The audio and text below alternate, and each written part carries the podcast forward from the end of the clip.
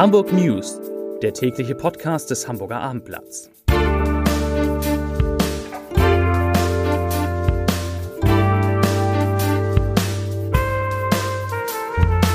Herzlich willkommen in einer neuen Podcast-Woche mit dem Hamburger Abendblatt. Mein Name ist Lars Heider und heute geht es um die Briefwahl, bei der eine Woche vor der Bundestagswahl in Hamburg schon ein Rekord erreicht ist. Weitere Themen Christian Lindner wettert im Abendblatt-Interview gegen Olaf Scholz und die SPD. In Hamburg werden nach langer Zeit erstmals nur zweistellige Zuwächse bei den Corona-Infektionen gemeldet und Linda Zerwakis überzeugt beim TV-Triell. Dazu gleich mehr. Zunächst aber wie immer die Top 3, die drei meistgelesenen Themen und Texte auf abendblatt.de. Auf Platz 3, was Martin Harnik am Derby-Sieg zu bemängeln hat. Auf Platz 2, Hungerstreik in Hamburg beginnt ein Solidaritätsfasten. Und auf Platz 1, Neuinfektionen in Hamburg nach Wochen wieder zweistellig. Das waren die Top 3 auf abendblatt.de. Wenige Tage vor der Bundestagswahl hat sich der FDP-Vorsitzende Christian Lindner in scharfen Worten von einer Zusammenarbeit seiner Partei mit der SPD und Olaf Scholz distanziert, und zwar im Gespräch mit dem Hamburger Abendblatt. Lindner sagte, ich zitiere, die FDP schließt aus, dass wir uns an einer Linksverschiebung in Deutschland beteiligen. Wir schließen höhere Steuern genauso aus wie ein Aufweichen der Schuldenbremse. Wir wollen Deutschland aus der Mitte heraus regieren. Und mir fehlt tatsächlich die Fantasie, welches inhaltliche Angebot Olaf Scholz und Annalena Baerbock der FDP machen könnten, das zugleich von Saskia Esken, Kevin Kühnert, Anton Hofreiter und Jürgen Trittin akzeptiert wird. Zitat Ende. Für den SPD-Kanzlerkandidaten, der im Moment alle Umfragen anführt, findet Lindner ebenfalls keine freundlichen Worte. Scholz Haushaltspolitik vor der Pandemie sei ruinös gewesen, der Staatshaushalt in einem sehr schlechten Zustand. In Hamburg sei das Image des Regierungsroutiniers durch die Krawalle bei G20 erschüttert worden, sagt Lindner. Und wörtlich, ich zitiere, Herr Scholz hat immer gesagt, Wer bei ihm Führung bestellt, bekommt Führung. Wer so selbstbewusst auftritt, muss dann auch Verantwortung übernehmen. Bei allem Respekt gegenüber Herrn Scholz und der Anerkennung seiner Professionalität darf nicht der Eindruck entstehen, er sei der natürliche Nachfolger von Helmut Schmidt. Das ist er nicht. Zitat Ende.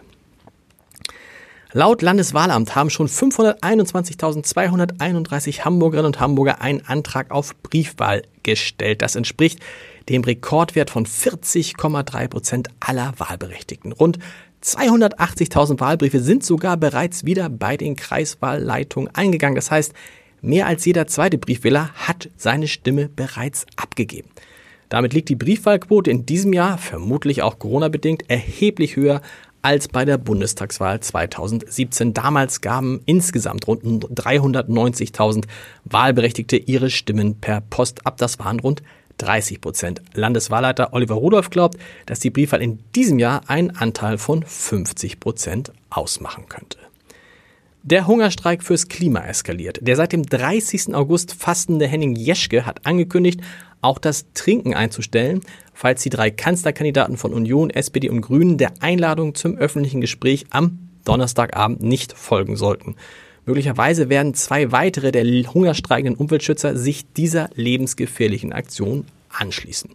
In Hamburg soll heute ein Solidaritätsfasten für die Streikenden in Berlin beginnen. Das teilte die Sprecherin der Gruppe Hanna Lüppert mit. Und zwar heute und morgen jeweils von 14 bis 18 Uhr werden sich die Hamburger Hungernden zu einer Mahnwache vor dem Rathaus einfinden.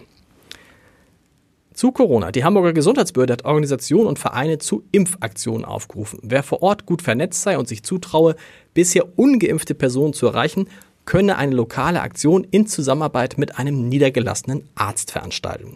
Sollte das nicht möglich sein, könne auch ein mobiles Impfteam der Stadt Hamburg in Anspruch genommen werden.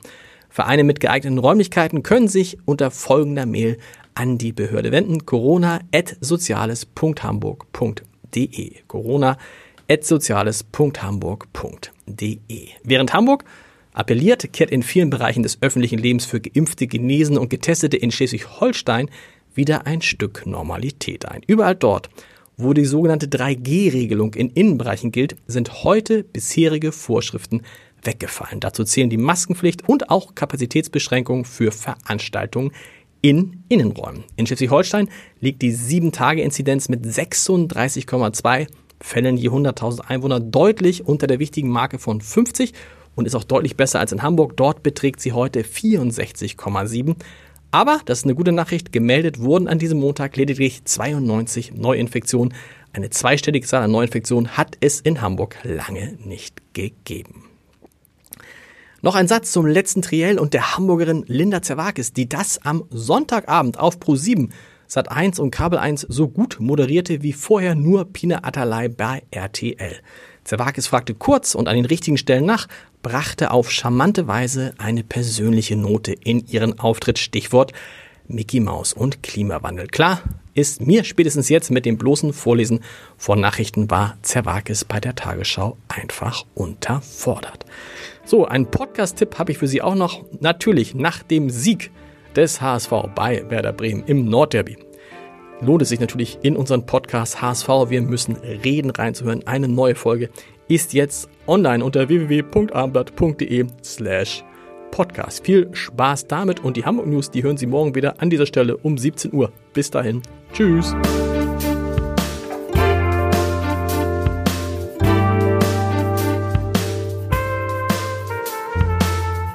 Weitere Podcasts vom Hamburger Abendblatt finden Sie auf abendblatt.de slash podcast.